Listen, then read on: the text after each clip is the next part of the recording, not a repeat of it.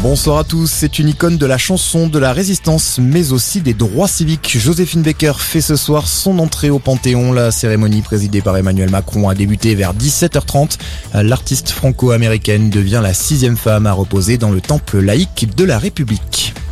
Il faut remonter au printemps 2021 pour trouver un chiffre aussi haut. Olivier Véran annonce ce soir 47 000 nouveaux cas de Covid-19 en France ces dernières 24 heures.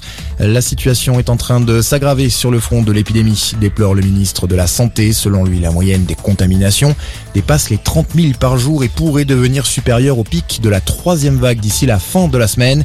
De son côté, la Haute Autorité de Santé recommande d'élargir dès à présent la vaccination contre le coronavirus aux enfants à risque de 5 à 11 ans ceux qui présentent le plus de risques de formes graves ou qui vivent dans l'entourage d'une personne fragile. Il clarifie enfin ses intentions. Éric Zemmour officialise sa candidature à la présidentielle. Le polémiste l'a annoncé aujourd'hui dans une vidéo postée sur YouTube.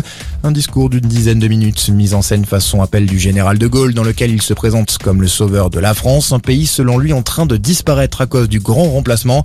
Une vidéo qui ne manque pas de faire réagir la classe politique, ignoble pour le ministre de l'Intérieur Gérald Darmanin, crépusculaire et passéiste selon la candidate du Rassemblement national Marine Le Pen. Enfin, elle relève plus d'une déclaration à l'élection présidentielle de 1965 pour le député de la France insoumise Alexis Corbière. Dans le reste de l'actualité, l'État prendra en charge l'inhumation des migrants victimes du naufrage dans la Manche. C'est ce qu'indique ce soir le ministre de l'Intérieur.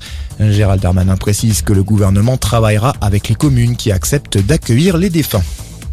Et puis France maintient l'alerte orange pour la journée de demain. Dans le nord et le Pas-de-Calais, les deux départements sont en vigilance orange pour des risques de crues, alors que de violentes précipitations s'abattent dans le secteur depuis ce week-end.